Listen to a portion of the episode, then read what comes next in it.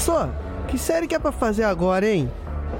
Garoto, faz quatro séries de 15 aí.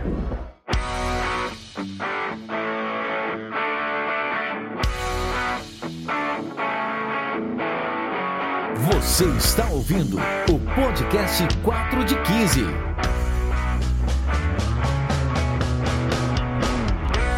Olá pessoas, vamos para mais um Drops, que é aquele podcast rapidinho, onde respondemos suas perguntas.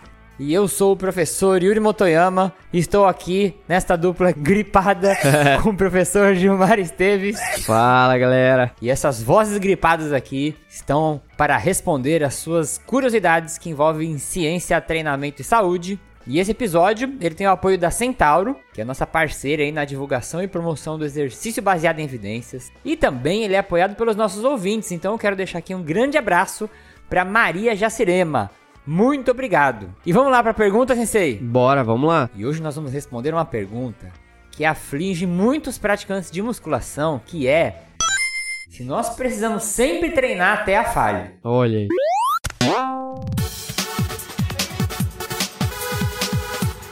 Bora lá então. Essa é uma pergunta que muita gente se faz, né? Mesmo os acadêmicos e, e também os praticantes de musculação. Se é preciso treinar, né? fazer lá o treinamento de força até o seu limite, né? levando lá até a falha do treinamento, ou não. Né? Se a gente pode fazer aí com, com intensidades submáximas ou próxima da falha. E recentemente saiu um estudo, agora em 2022, que tem como título né, o efeito do treinamento de força realizado né, até a falha ou não até a falha, né, ou, ou levado em intensidades submáximas, para força e também para hipertrofia. Yuri, desafio você a falar o sobrenome dos dois primeiros autores. Dos dois primeiros autores? É. Desafio aceito. Vou abrir aqui. Sobrenome? Nem vi, velho. Quero só ver. o primeiro sobrenome tem quatro consoantes e uma vogal. É Joso. Mano, impossível falar isso. Parece um barulho de grilo. É mais ou menos um barulho de grilo. E o Schoenfield é fácil, pô. É. Eu prefiro chamar de Brad. Brad, é o pãozinho, Brad. Agora o primeiro é só imaginar o barulho de grilo. Joso Grick. Vou até pôr um barulhinho aí. E esse estudo foi publicado. É uma revisão sistemática com meta-análise que foi publicado no Journal of Sport and Health Science. E primeiro vamos explicar rapidamente o que seria né, o treinar até a falha ou não. Então, quando você está lá na sala de musculação fazendo a sua serinha, quando você né, para o exercício por, porque você não aguenta mais executar uma repetição, né? Por exemplo, você fez lá 15 repetições, e aí na última né, você não consegue executar ela completamente. Geralmente você falha na concêntrica, né? Quando você está tentando vencer a resistência, você falha. Então ali seria né, um treinamento até a falha. Ou então você acabar, né, fazer o número de repetições determinado, ou né, ali pela porcentagem da, da, da sua repetição máxima, e você parar antes de, de chegar à falha, né? Umas duas, três repetições ali, ou, ou lógico, dependendo do, do, do, modelo, mas você interromper o treino, parar ali a, a, a série antes de chegar nesse limite. Uhum. Deixa eu dar um outro exemplo. Se você, se eu falar para você assim, faz 15 agachamentos, aí você vai fazer 15, 1, 2, 3, 4, 5, 6, 7, chegou no 15, acabou, esse é o treino não até a falha. Aí, se quando você chegasse no 15 e eu falasse assim, continua fazendo até você cansar. Aí você vai fazer 16, 17, 18. Aí seja lá o número que você for, né? Só que você vai parar. Não porque eu falei pra você parar no 15, você vai parar porque você não aguenta mais. Aí esse é o treino até a falha. Boa.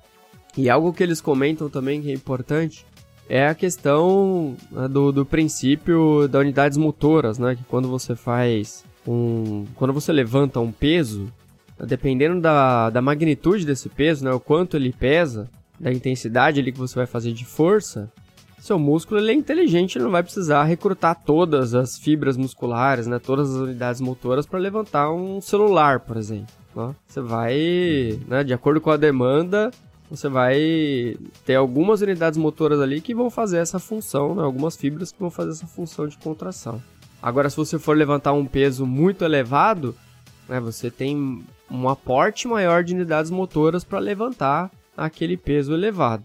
Então isso leva em consideração nos estudos, né? Esse princípio de unidades motoras, quando você vai até a falha ou não, isso pode variar o recrutamento de unidades motoras dependendo da demanda ali do esforço. E complementando, qual que é a justificativa de você treinar até a falha? Porque de acordo com esse princípio do tamanho aí de Hennemans, conforme você vai fazendo igual o Gilmar, você vai recrutando unidades motoras menores, você vai usando mais fibras do tipo 1, né, para poder fazer levantar um celular, coisas pequenas. Conforme você vai chegando próximo até a falha, essas fibras, vamos dizer assim, elas vão fadigando, né? Ou como você vai usar cargas mais altas, mas aqui a gente está falando até a falha. Conforme você vai chegando perto da fadiga, você vai começando a pedir ajuda para as fibras do tipo 2, que aí as unidades motoras vão aumentando e vão começando a recrutar quantidades maiores de músculo, até chegar uma hora que ela vai falar assim, ó, unidade do tipo 2, entra aí na, na dança para você começar a me ajudar. Então, a teoria de treinar até a falha também é você conseguir recrutar todos os tipos de fibra, né? Seguindo esse princípio do tamanho, que é, tem uma ordem onde ele vai recrutando as unidades motoras até você conseguir ter, entre aspas, recrutar todos os tipos de fibra. Então, por isso que eles é, justificam o treinamento até a falha por esse sentido. Correto. E uma série de estudos surgiram, né? uma série de estudos foram aí publicados mostrando que o treinamento até a falha ele é eficiente para aumentar força e hipertrofia, mas também né, outros estudos mostraram que você treinar até a falha e também não ir até a falha também promove ali semelhantes ganhos de força e hipertrofia. E também tem outros estudos que mostram se você treinar sempre até a falha, você pode até perder força, né? Você pode até perder força por conta de um, né, de um excesso de treino ou sempre treinar nesse mesmo modelo. Então, uma série de inconsistências na literatura que né, é interessante ali você sempre ter uma vista, né, uma visão ali para uma revisão sistemática e meta-análise para você olhar dentro de uma conjuntura aí de estudos. Ainda né, uma antiga revisão fez, antiga e não, tão antiga assim, mas alguns anos atrás saiu uma revisão traçando também essa, essa questão de, de treinar ou não até a falha, mas relacionada à força. E eles verificaram que para força não teve né, diferença se você treinar até a falha ou não treinar. Mas eles queriam investigar também, além da força, a hipertrofia e também por conta de novos estudos que foram saindo a partir dessa última revisão. É, essa última revisão aqui, eu tô vendo, ela é de 2016 e eles falam aqui no artigo que agora, né, em 2022, já saiu o dobro de estudos dentro dessa temática. Então, para vocês verem como é importante o surgimento de novas revisões com os mesmos temas, né, para conseguir aí aumentar a amplitude da, das respostas, né? É, dá um upgrade aí na, na, na informação. E depois de todos os critérios de inclusão que eles adotaram aqui para revisão sistemática e meta-análise, eles incluíram 15 estudos e uma amostra estudada de 394 voluntários, né, indivíduos. Nesses critérios de inclusão também, eles é, pegaram estudos que avaliavam força e hipertrofia, né, ou só força ou só hipertrofia, com no mínimo seis semanas de intervenção em indivíduos saudáveis. Eles fizeram duas meta-análises aqui, né, uma para ir para força, para os resultados de força e uma para os resultados de hipertrofia, e eles também levaram em consideração algumas características do treinamento, né, algumas variáveis ali em relação ao nível de treinamento dos indivíduos, se era treinado ou destreinado, o volume do treinamento, se era equalizado ou não, a região corporal, né, se era superior ou inferior, a seleção dos exercícios, se era multiarticular ou uniarticular, esse foi só para força que eles fizeram, e também o desenho do estudo. E quando a gente faz isso que o Jamar falou, que ele explicou, que eles pegam a, e fazem análise de subgrupo, só uma coisa aqui que a gente tem que tomar bastante cuidado quando vai ler meta-análise. Porque você geralmente faz análises de subgrupo quando você quer explicar a heterogeneidade da meta-análise. Então você comparou que treinaram até a falha com indivíduos que não treinaram até a falha. Se o resultado da meta-análise é muito heterogêneo, significa assim, um artigo mostrou que é bom até a falha, outro artigo mostrou que não é bom até a falha, e fica muito heterogêneo, aí eles separam em subgrupos para ver assim, aonde que dentro desses subgrupos explica essa heterogeneidade. Só que, que aí que tá um, um grande lance, e se o Douglas Soares estiver ouvindo a gente aqui, ele vai concordar comigo, né, que estuda bastante isso. Você não pode pegar análise de um subgrupo e concluir ela, entendeu? Então, às vezes, se um subgrupo mostrou uma direção, tu fala, ah, a conclusão dessa meta-análise é.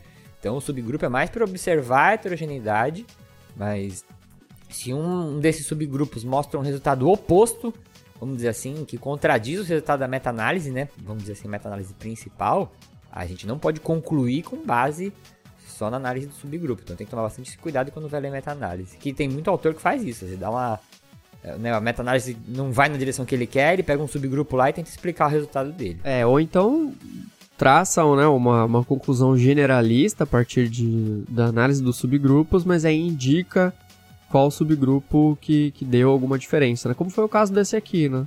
Uhum. Ele meio que conclui de forma generalizada, mas aponta ali algumas diferenças em relação a esses subgrupos. Bom, assim, né, os resultados sugerem que o treinamento até a falha muscular pode produzir aumentos semelhantes na força e também na hipertrofia, quando comparado ao treinamento que não é levado até a falha.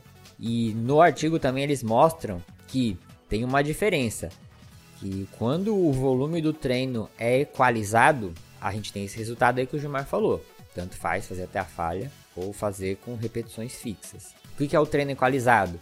Quando a gente faz um modelo de pesquisa onde, imagina assim, quando você vai treinar até a falha, eu, você vai fazer várias repetições ali, né? E, e, a gente vai ter que contar quantas repetições você fez no total.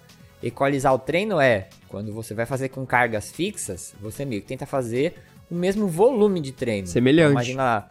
Isso, porque senão fica injusto eu comparar um treino até a falha com outro treino eh, não até a falha, porque o treino até a falha sempre vai ter mais repetições, né, do que o treino com volume fixo. Porque a pessoa, ela, né, às vezes volume fixo você para, você mesmo pode ver na academia. Você falar 3 séries de 10, você vai fazer 3 séries de 10, mas fala, pô, eu conseguia fazer 12 na primeira série, conseguia fazer 13, né? Então, se você quiser responder a pergunta se o treinamento até a falha pode ter diferença, a variável é essa, você tem que equalizar os estudos, porque aí é justo. Eu estou comparando duas coisas e a única diferença é que um é até a falha e o outro é não, né? Isso. Mas tem estudo que não equalizou isso.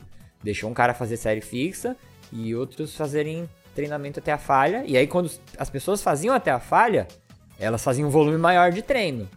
E aí tem uma diferençazinha. Quando você fazia séries fixas, é, não equalizado com volume, eles colocam né, a palavra prioridade. Eles priorizavam a força. E quando você ia até a falha, né, eles priorizavam a hipertrofia.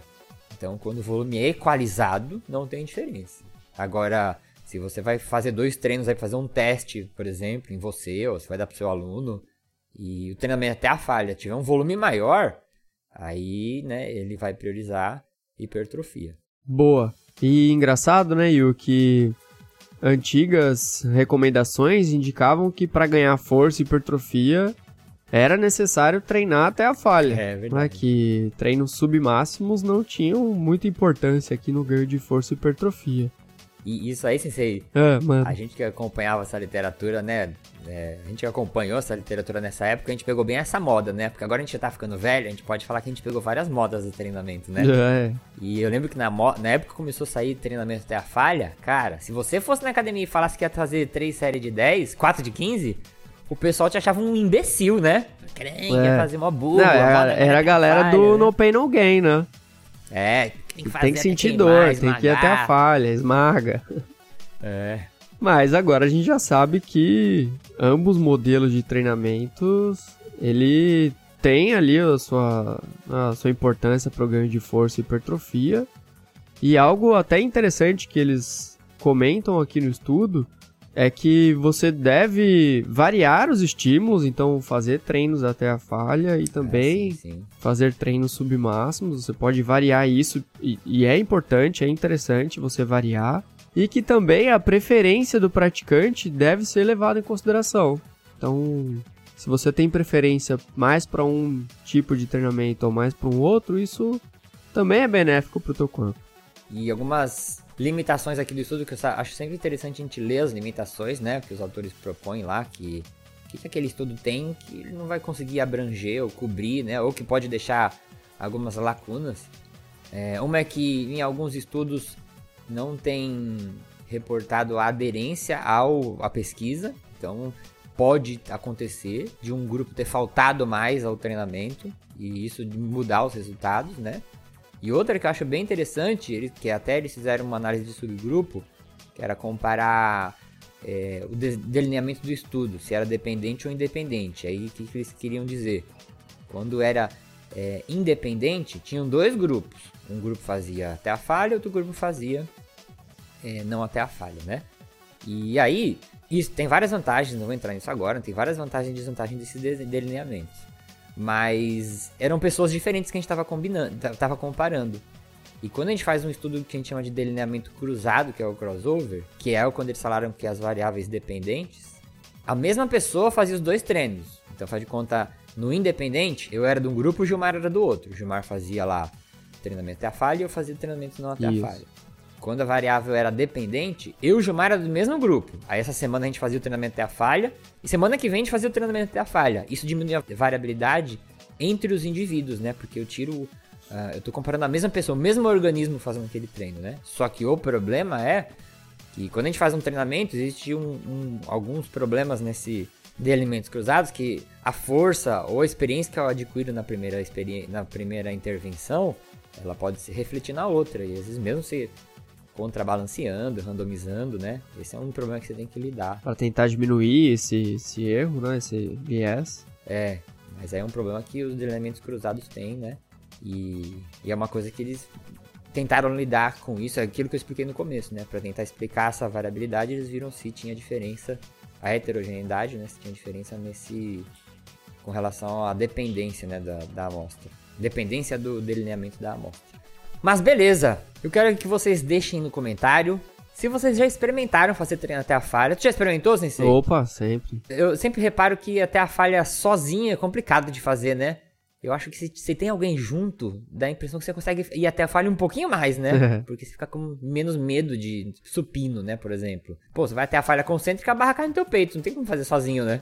É, e nem sempre precisa ir até a falha também, né? Ah, sim, sim. Mas eu quero que vocês deixem aí nos comentários, qualquer lugar que você achar a gente, que, que você prefere treinar? Se você já experimentou treinar até a falha alguma vez, se você gosta de treinar até a falha sozinho. e tem gente que fala que treina até a falha, mas não sei não, eu acho que daria para fazer umas duas ou três repetições a mais, é, certeza. Eu quero saber se você vai até a falha real, aí você coloca aí hashtag até a falha real, que aí sim, a gente vai acreditar em você. Então, a apresentação desse programa foi feita por mim, Yuri Motoyama e Gilmar Esteves. A produção foi feita por Gilmar Esteves, edição por Yuri Motoyama. A música de abertura foi produzida pelo compositor Anderson Botega e as vozes da introdução são dos queridíssimos Diogo Bob e Marlo Sanuto. 4 de 15 também faz parte do Portal Deviante, o maior portal brasileiro de divulgação científica em formato de podcast. Se você curte ciência, dá um pulinho lá que você vai achar muita coisa legal para ouvir. Fique bem, agora é o momento de ó, endireitar as costas e arrumar sua coluna. E até o próximo episódio. Falou, Sensei! Falou, pessoal. Valeu, Yu!